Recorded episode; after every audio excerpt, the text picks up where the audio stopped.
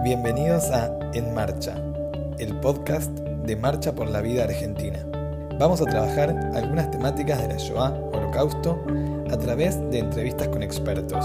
La idea es mantenernos conectados durante todo el año. Quienes se están preparando para viajar podrán conocer algunos de los temas para llegar mejor preparados a la próxima marcha.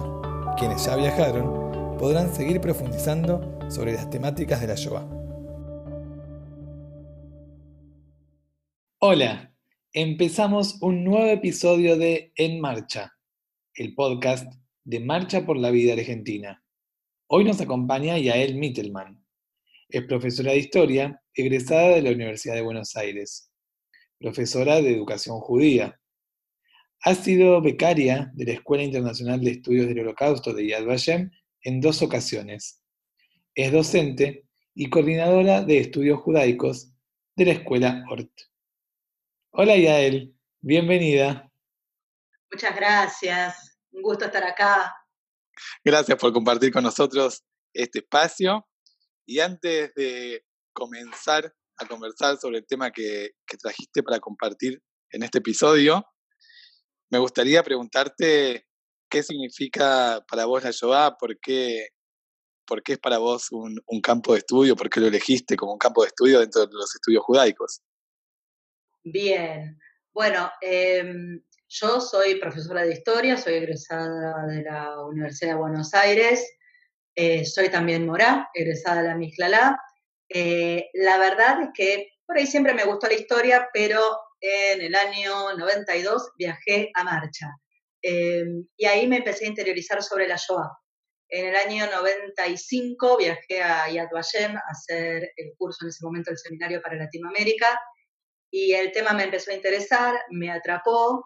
Em, a partir de ahí empecé mi carrera en historia y hoy en día, más allá de que enseño eh, historia judía en ORT, en el ciclo superior, y me encanta toda la historia, em, la vida me llevó a que me aboque principalmente a siglo XX, judaísmo en el siglo XX y Shoah.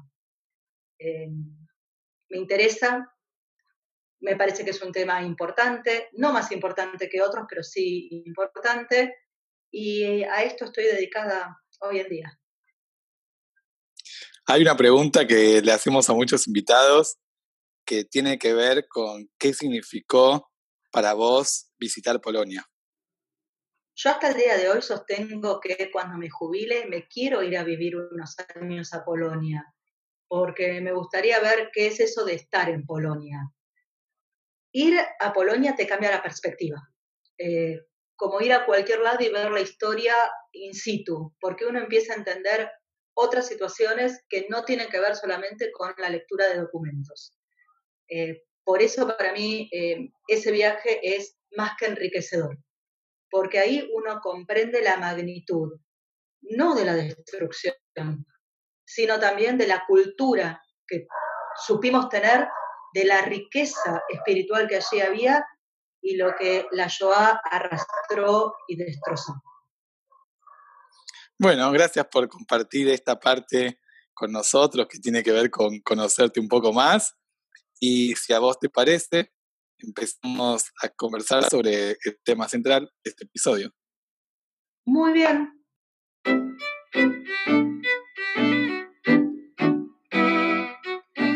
Bueno, entonces, ¿qué es resistir? Esa es la pregunta. ¿Qué es resistir? Em, ¿Quién define lo que es resistencia? Yo elegí empezar con un poema emblemático, que es un poema largo, pero que seleccioné algunos versos para compartir con ustedes, y dice, resistió quien consiguió un trozo de pan, resistió quien dio clases escondidas, resistió quien escribió y distribuyó un diario clandestino poniendo fin a falsas ilusiones. Resistió quien introdujo secretamente un Sefer Torah. Resistió quien falsificó documentos arios que salvaron vidas. Resistió quien condujo a los perseguidos de una tierra a otra. Resistió quien describió los acontecimientos enterrándolos en papel. Resistió quien levantó el puño contra los asesinos resistió quien sobrevivió. Y me parece que esta es la mejor definición de resistencia. Todo intento de oponerse a la opresión del texto fue un acto de resistencia, porque lo que estaba em, condenado era el hecho de haber nacido. Entonces, ya el, el solo hecho de salir de un vientre judío era un acto de resistencia, porque lo que se quería arrebatar era eso, la vida misma del pueblo judío. Muy bueno el, poema para, empezar a, poner en, evidencia esto, que, resistir es difícil de, definirlo, el sobrevivir era, era suficiente para, para empezar a enmarcar la resistencia como concepto. Ahora, con el paso del tiempo y con el diario del, del lunes, digamos, viendo en retrospectiva, en el estudio de la Shoah hemos definido, o han definido algunos autores, y nosotros lo hemos luego retomado, han enmarcado distintas formas de resistencia. Así es. Eh, y hoy vamos a abordar específicamente eh, la moda de resistencia que en un primer momento no se hablaba tanto de ella, pero que a medida que los sobrevivientes fueron prestando su testimonio, se fue construyendo junto con esos relatos, que es la resistencia que podemos llamar resistencia de subsistencia y la resistencia cultural espiritual. Y hago la diferenciación porque cada una tiene características particulares. Si querés, si te parece, arrancamos con el concepto de resistencia de subsistencia. ¿A qué nos referimos cuando hablamos de este concepto? Y tenemos en principio dos conceptos importantes que aparecen en hebreo, porque fueron acuñados de esa manera.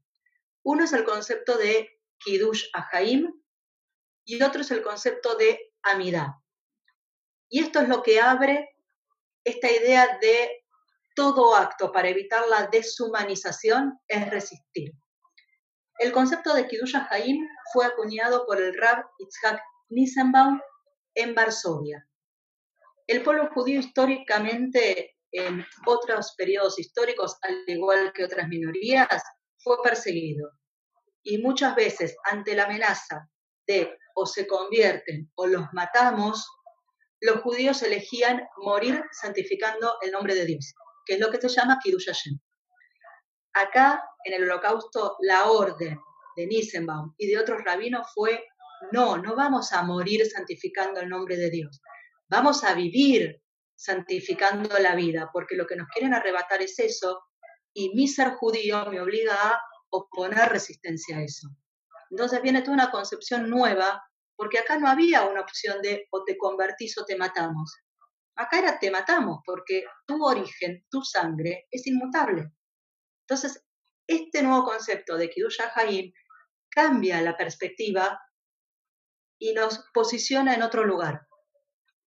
Y el otro término, que es amidad, viene de la liturgia hebrea. Amidad es el rezo central que hacen los judíos en los diferentes momentos del día. Está compuesta por varias bendiciones eh, y se dice de pie. Estar de pie se dice también. Y este concepto pasado al periodo de la Shoah significa estar de pie, hacer frente a esta deshumanización y a estos intentos de arrebatarnos lo espiritual, arrebatarnos, arrebatarnos los afectos, arrebatarnos todo. Entonces, la vida es el modo en el que se van a englobar todas las resistencias que alguna vez se llamaron pasivas, pero que de pasivas no tienen absolutamente nada porque ponían en riesgo la vida de quienes llevaban adelante estas acciones. En el capítulo de guetos eh, hablamos de los niños contrabandistas y Mario Sinai nos, nos comentó un poco sobre, sobre los niños que le traían pan, nos leyó esa, esa frase de, de, niño que traía pan para su madre. Y creo que esto es como un pie para, para hablar de la resistencia de subsistencia. Así es, la resistencia de subsistencia tiene diferentes vetas y diferentes actores. si vamos a lo macro, eh, primero tenemos que tomar en cuenta que no es lo mismo Europa occidental que Europa oriental. Nos vamos a concentrar primero en la situación de Europa oriental, donde se van a levantar los guetos, estos guetos que van a ser casi, eh, no quiero decir tumbas vivientes porque había mucha vida dentro del gueto, pero eran eh, habitacionales, salubres, muy difíciles, sumamente difíciles.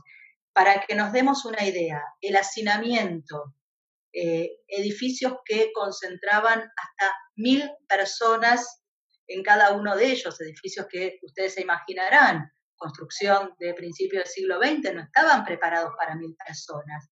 Y uno de los problemas más graves que enfrentan los guetos en el primer año de existencia es el hambre. Combatir el hambre es el problema del gueto en la primera etapa. Para que tengamos algunas cifras en la cabeza, entre 1941 y 1942, el 20% de la población del gueto de Lodz y del gueto de Varsovia mueren de hambre, mueren de inanición o a consecuencia del hambre. Entonces, eh, es muy complicado el racionamiento de comida. Recibían cupones de comida aquellos que trabajaban. El cupón era suficiente para una persona a duras penas. Las calorías que eh, se repartían para el gueto eran eh, muy pocas, muy básicas. Entonces hay una necesidad de organizarse. Esta resistencia organizacional es la que permitió entrar gran parte de la comida a los guetos, la comida de pobreza, obviamente. Entonces, lo que se van a armar en un primer momento son consorcios habitacionales. Estos consorcios incluyen cocinas públicas, ollas populares, ayuda económica a estas personas que estaban necesitadas porque eran los que no tenían cartón de racionamiento, porque no tenían trabajo, porque no estaban habilitados para el trabajo. Y dentro de esta situación de hambre y de necesidad de conseguir alimentos, aparece esto que vos mencionabas, Javi, el rol del niño contrabandista. Estamos hablando de chicos entre 9 y 12 años, chicos que hoy nosotros no dejaríamos salir a la calle solos, en esta Argentina en la que vivimos.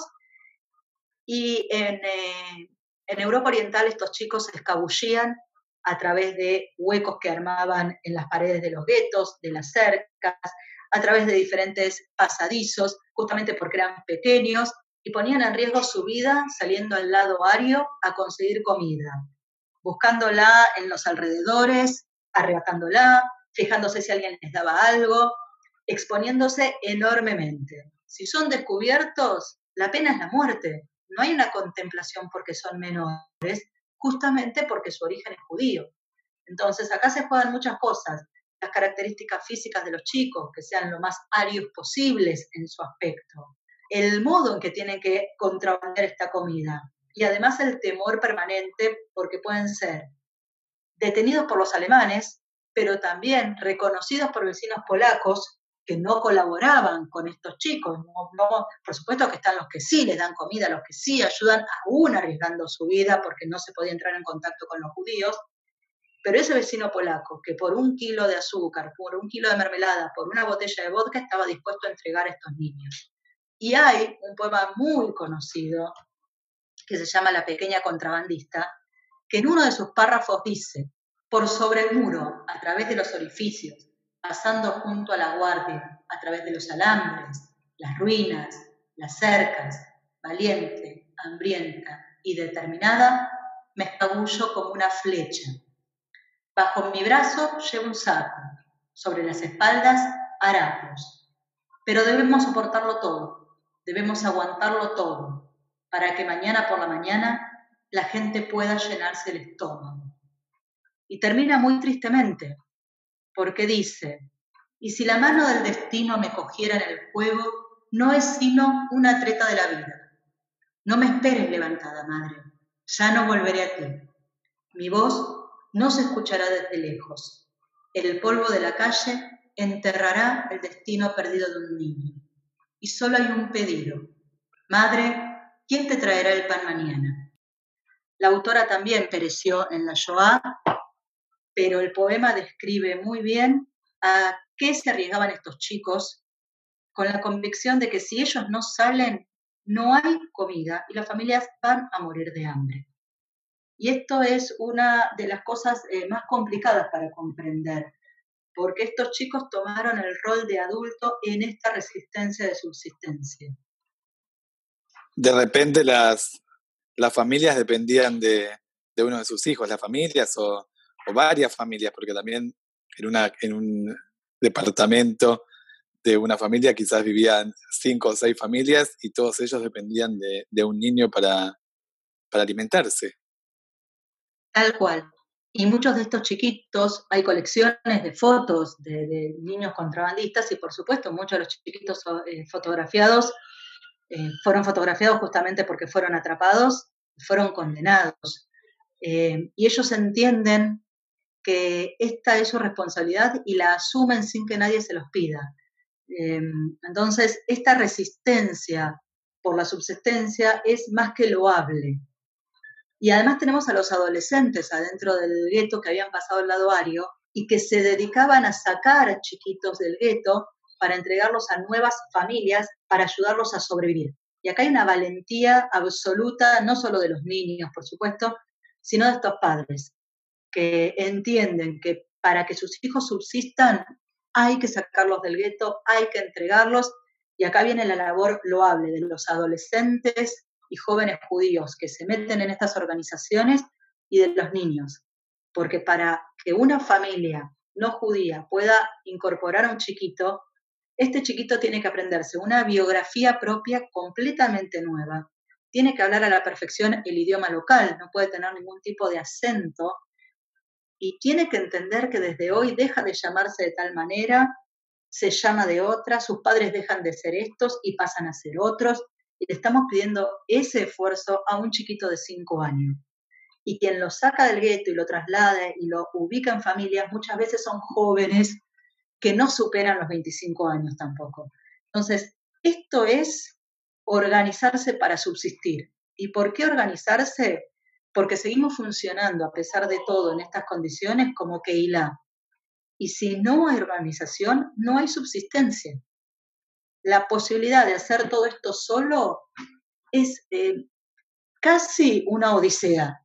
Con lo cual, esta organización fue lo que permitió también la subsistencia en este primer periodo, por lo menos. Y esto eh, está acompañado de otras maneras de, resistencia. Sí, por supuesto. A ver, haber armado eh, escondites. Estamos hablando siempre de la resistencia de subsistencia armar escondites, armar eh, documentación falsa, eh, trasladar gente, todo eso es resistir, no hay otro modo. En Europa Oriental esto va a ser muy eh, marcado. En Europa Occidental, más allá de que no hay guetos, igual hay persecución, igual hay leyes antijudías, igual hay racias, igual va a haber deportaciones. Entonces, esconderse en Francia, en Holanda, falsificar documentos, em, combinarse con otras asociaciones para eh, la ubicación de chiquitos en familias no judías, es resistencia y es subsistir. No vamos a tener tal vez el contrabando de entrada y salida a los guetos, pero fue igual resistencia de subsistencia. Y esto, la resistencia de subsistencia, es sobrevivir en las condiciones eh, en las que estaban, lograr vivir un día más, digamos. Esto era día por día. Sí, esto es día por día y hay como una frase clave. Em, no hay que pensar más allá de mañana. En esta situación no hay modo de proyectar. Entonces, esto de me levanto y es un día más de vida, le estoy ganando al nazismo y seguramente se planteaba la pregunta, ¿para qué resistir? ¿Qué necesidad? ¿Qué voy a lograr? Ellos tienen una maquinaria, yo voy a resistir un día más. Bueno, hay que resistir un día más, porque los sobrevivientes después dirán que sobrevivieron para relatar, para contar, y que cada vez que ellos cuentan, cada vez que uno de estos sobrevivientes en el futuro tiene un hijo, tiene un conocido, tiene un nieto, tiene descendencia que lleva el nombre de sus muertos, esos muertos están menos muertos y entonces lo que ganó fue la resistencia y no ese poderío nazi, discriminador y racista. tendríamos que preguntarnos, o tendría que sorprendernos, la baja tasa de suicidios que se registraban. Y esto muestra la férrea eh, intención del ser humano de seguir en pie. Seguramente era más fácil rendirse. Cada uno por diferentes motivos, lo va a traer Víctor Frenkel también esto, cada uno por diferentes motivos va a elegir por qué seguir resistiendo. Y acá es donde aparece algo que eh, para mí es asombroso, que es la resistencia cultural y espiritual, eh, y que es un emblema en ese sentido del pueblo judío. Esto de las condiciones pueden ser horrorosas, pero no vamos a dejar de rezar, como sea, a escondidas, en un sótano, eh, a pequeños grupos o solos. No vamos a dejar de sostener el sistema educativo.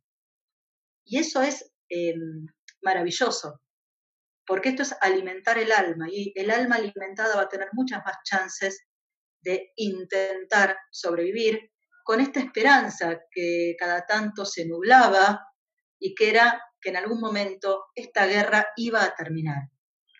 Entonces, acá la resistencia cultural y la resistencia espiritual es fundamental.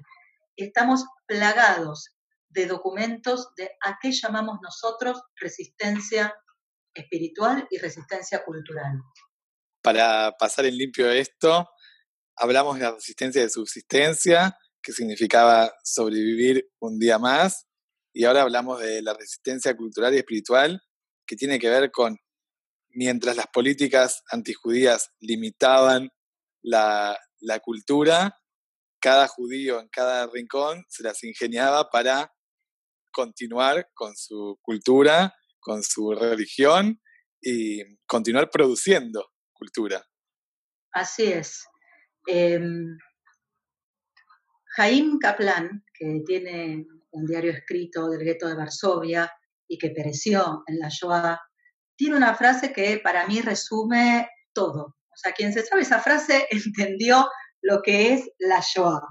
Él dice, teníamos todo prohibido y sin embargo hacíamos todo. Esto es, no pueden haber escuelas, los chicos fueron obviamente apartados del régimen escolar oficial en todos los países donde Alemania invadió, en diferentes momentos de esta invasión y de esta guerra y de este periodo que llamamos Shoah. Sin embargo, en los guetos y en los lugares donde no había guetos, el ejemplo más claro de en Europa Occidental es el caso de la familia Frank. Otto Frank, dentro del anexo, ocultos durante meses, se dedica a enseñarle a sus hijas para que no se atrasen en los estudios. O sea, hay una esperanza de que esto va a terminar y que se va a reanudar la vida y que es importante la educación. Entonces, eh, tenemos un montón de eh, documentos que ilustran esto. uno a mí me gusta mucho el diario de Vilna, que es el diario de Itzhak Rudashevsky, porque es un joven que tenía 15 años cuando pereció, porque la familia hizo lo imposible por sobrevivir. Y en su diario, que va a ser recuperada por la única sobreviviente de su familia, que fue su prima, dice Itzhak, nuestro curso de historia funciona. Escuchamos clases sobre la gran revolución francesa y su época. La otra parte del curso, la que se ocupa de la historia del gueto, también funciona. A menudo pienso, estoy en un gueto, y sin embargo tengo una intensa vida plena de actividad espiritual. Estudio, leo, asisto a clases. El tiempo pasa tan rápido y hay tanto trabajo por hacer, conferencias, festividades. A menudo me olvido que estoy en un gueto. Y el gueto de Vilna no fue un gueto fácil y las condiciones de vida no eran sencillas.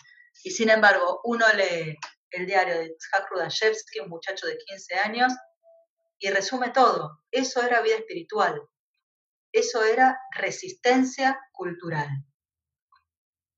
Los ejemplos más emblemáticos, tal vez, son los más populares, porque pasa que en el relato de los episodios históricos hay algunos como highlight que quedan en la memoria de todos nosotros. Se encuentra el gueto de Teresín con sus talleres de arte, con sus magníficos dibujos y poesías de los niños de Teresín. Los números de Teresín asustan. Teresín fue un campo gueto modelo, decimos modelo en ese tono, porque los nazis lo utilizaron para engañar a una Cruz Roja que también engañaron un poquito. Eh, y la población estable que tiene este campo gueto, Teresín queda muy cerquita de Praga, tuve la suerte de visitarlo allá lejos y hace tiempo, en el siglo pasado. Eh, la población estable de Teresín era de 30 a 40 mil personas, pero por Teresín pasaron 150 mil personas y solo el 10% sobrevivió. El resto terminó en el campo de exterminio de Auschwitz-Birkenau. Y por ese gueto pasaron 15.000 niños y preadolescentes y el 90% fue eliminado. Es un número horroroso. Sin embargo, ese gueto nos legó maravillosas obras de arte de artistas judíos que fueron encerrados ahí y que por suerte dibujaron lo que veían y lograron ocultarlo y llegó a nuestros días y de niños, porque estos mismos fantásticos artistas, que eran artistas de renombre, tuvieron la valentía de armar talleres para estos chicos, para que estos chicos puedan alejarse de la realidad, puedan por una hora, por algún momento del día, vivir como niños. Por supuesto, muchos de ellos dibujaban el horror del gueto, pero pudieron expresarse, pudieron escribir, mostrar lo que sentían. Y lo hacían muy seriamente. Y estas personas arriesgaban sus vidas, porque esto no estaba permitido en el gueto y ellos, sin embargo, encontraban materiales, encontraban hojas, encontraban algo para darle a estos chicos y recrear arte. Y hay una poesía muy conocida, muy famosa, de Pavel Friedman, llamada La Mariposa, que dice, la última mariposa, precisamente la última, de un amarillo tan brillante. Quizás si las lágrimas del sol tocaran la piedra blanca, tan, tan amarilla, volaba, se movía ligeramente hacia lo alto. Se fue. Seguramente quería dar al mundo un beso de despedida. Hace siete semanas que vivo aquí, encerrado en este gueto, pero he encontrado a mi gente aquí. Me llaman las flores y la rama blanca de castaño del patio. No he visto más mariposas. Aquella fue la última. Las mariposas no viven aquí en el gueto. Teresín fue un ejemplo de resistencia cultural y artística. Y es un emblema. Hoy en día los dibujos de Teresín recorren el mundo en muestras en diferentes museos. Y es sumamente valorable porque es una documentación, un legado inapreciable que tenemos. Dentro de esta resistencia cultural y espiritual, lo que tenemos también es esto, mucho material. Nos dejó mucho material también para entender y para contextualizar. Y esto es una, una de las cosas más valorables también para, para nosotros, para la posteridad. Y eso se lo debemos a todos aquellos que estuvieron dispuestos a escribir. Todos ustedes conocen el diario de Ana Frank, que es el más famoso tal vez, tiene obras de teatro, tiene museo propio, pero hubo cientos de personas que escribieron diarios y estos diarios que fueron encontrados, fueron recuperados, nos dan un excelente panorama del clima de época y de cómo se vivía, y de las esperanzas, y de las sensaciones, y de las actividades. Y tal vez el trabajo más em, desarrollado o el más enorme o el más complejo fue el archivo del gueto de Varsovia llamado Oneg Shabbat y dirigido por Emanuel Ringenblum, que era historiador, que termina siendo asesinado junto a su familia después del levantamiento del gueto de Varsovia, y que él toma una iniciativa que tiene que ver con archivar o con generar un archivo secreto de todo lo que sucedía en el gueto, de todos los aspectos que podían cubrir. El pedido fue todo aquel que escribe, todo diario que se imprime, todo folleto clandestino que circula, tráiganlo, porque entonces vamos a generar un archivo que vamos a legar, la gente tiene que saber lo que pasó acá. Logran armar un archivo, lo van a dividir en tres partes, lo van a ocultar en tachos de leche, los que se usaban antiguamente, y lo van a distribuir debajo del gueto de Varsovia. Tuvimos la suerte de que dos de esos tres archivos armados en Onel Shabbat se hayan encontrado. Y esto nos da el mejor panorama que podemos tener de la situación del gueto de Varsovia. Uno de estas, la tercera parte de este archivo sigue perdida. Eh, lo que no perdemos es la esperanza de encontrarlo en algún momento y de poder seguir ampliando nuestros conocimientos. Y yo antes le citaba a Jaime Kaplan, y él dice en un momento en su diario lo siguiente, seguir escribiendo este diario hasta el último momento de mi posibilidad física y espiritual es una misión histórica que no debo ignorar. Gracias a la labor de todos los que pusieron Onen Shabbat, es que hoy sabemos fehacientemente lo que sucedió y tenemos documentos para sostener que esto sí pasó, que no es un invento, que no es una percepción, que no fue un daño colateral de guerra. Fue un genocidio preparado, sistematizado, que perpetró un ser humano contra otro. Con lo cual, el archivo de Shabbat es magnífico. Además de la educación y de, los diarios, del arte, también hubo prácticas prohibidas que se hacían de todos modos como por ejemplo los casamientos. Sí, la tradición judía no deja de sorprendernos hasta el día de hoy en cuarentena. Eh, piensen que, no sé, hoy en día yo no vivo por el 11, pero quienes están en el 11 pasan en el horario de la tardecita cuando se hace uno de los rezos judíos y se han puesto todos de acuerdo para salir a los balcones a participar de manera comunitaria en el rezo diario. Eh, Acá estamos respetando, por supuesto, una medida que nos beneficia en salud a todos. Pero en un periodo donde rezar ponía en riesgo la vida de uno porque estaba penado por la ley, porque el hecho de ser judío era una condena a muerte, es increíble pensar que la gente siguió celebrando las festividades, siguió celebrando casamientos, siguió celebrando un bar mitzvah, em, es como difícil de, no de entender, sino de percibir la magnitud que tenía esta acción. Es valiente llevar adelante estas prácticas cuando están prohibidas. Nos lo habían prohibido en otros periodos históricos, pero nos daban la posibilidad de convertirnos para salvarnos. Acá volvemos a lo mismo. No hay forma de convertirse en algo que porto en mi sangre, según la teoría racial. Con lo cual, estos son actos de valentía. Y donde mejor se ve es en los campos de concentración. Pensar que una persona que está condenada y el campo de concentración es un campo de concentración y de exterminio, como el caso de la cercanía, es un gran complejo, eh, es más que loable. Hay relatos eh, exquisitos, por decirlo de algún modo, donde cuentan que eh, en los judíos cambiaban esos pedacitos de pan mezclados con acerrín que les daban en, las comidas por papas para que durante los ocho días de Pesaj no tener que comer ese pan y comer solo papas para poder cumplir de algún modo con la mitzvah de Pesaj, con el precepto de Pesaj de no comer harinas leudadas.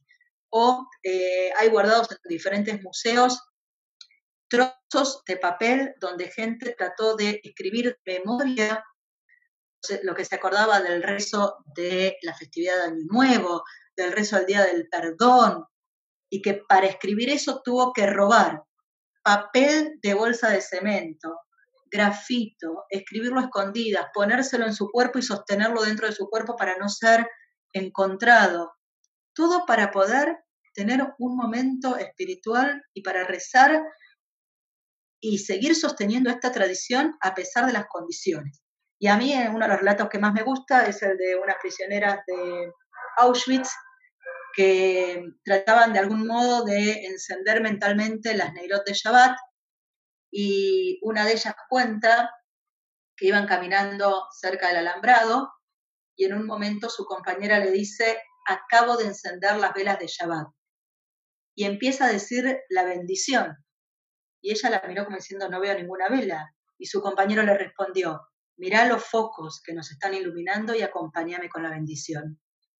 Entonces, esa, e, esta eh, percepción de que a pesar de todo uno puede continuar con las tradiciones es resistir.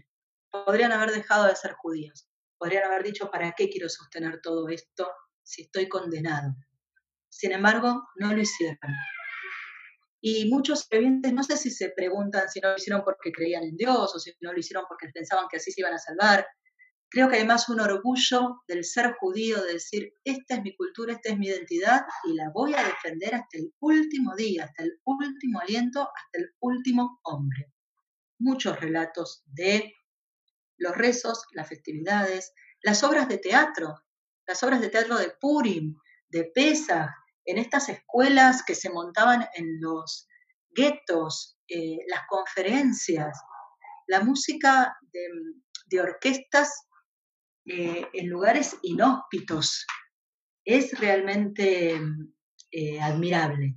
E inclusive el caso excepcional de Teresín, que llegó a tener la liga de fútbol, conocida, famosa, con fixture y que el relato de esta liga y los documentos y fotos se guardan también en la casa en Beit Teresina en Israel.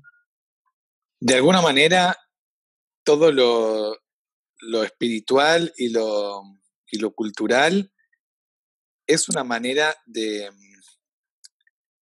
de sostener el judaísmo hasta el último, hasta el último aliento. Y yo me imaginaba con lo que vos venías diciendo, que si, si me vas a exterminar por el hecho de ser judío, pues yo te muestro mi judaísmo hasta, hasta el último segundo. Incluso yo lo estoy pensando porque hay muchos judíos de, Europa Occidental quizás se acercan más al judaísmo en este momento que, lo que corriente, en el corriente de su vida estaban eh, cerca.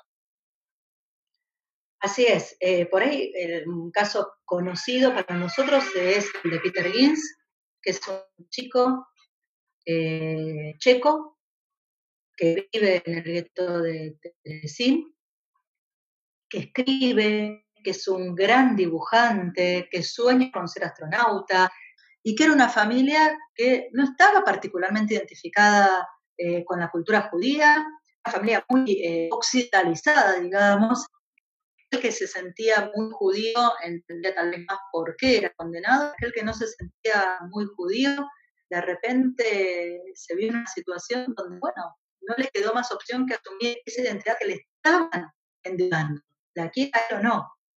Con lo que acá se empiezan a tejer nuevas identidades y nuevas redes vinculares y tal vez una figura emblemática en lo que es esta resistencia y esta solidaridad con el prójimo son eh, los directores y los responsables de los orfanatos. Existían en Europa orfanatos antes de la guerra, por supuesto. La situación de la guerra agravó todo esto.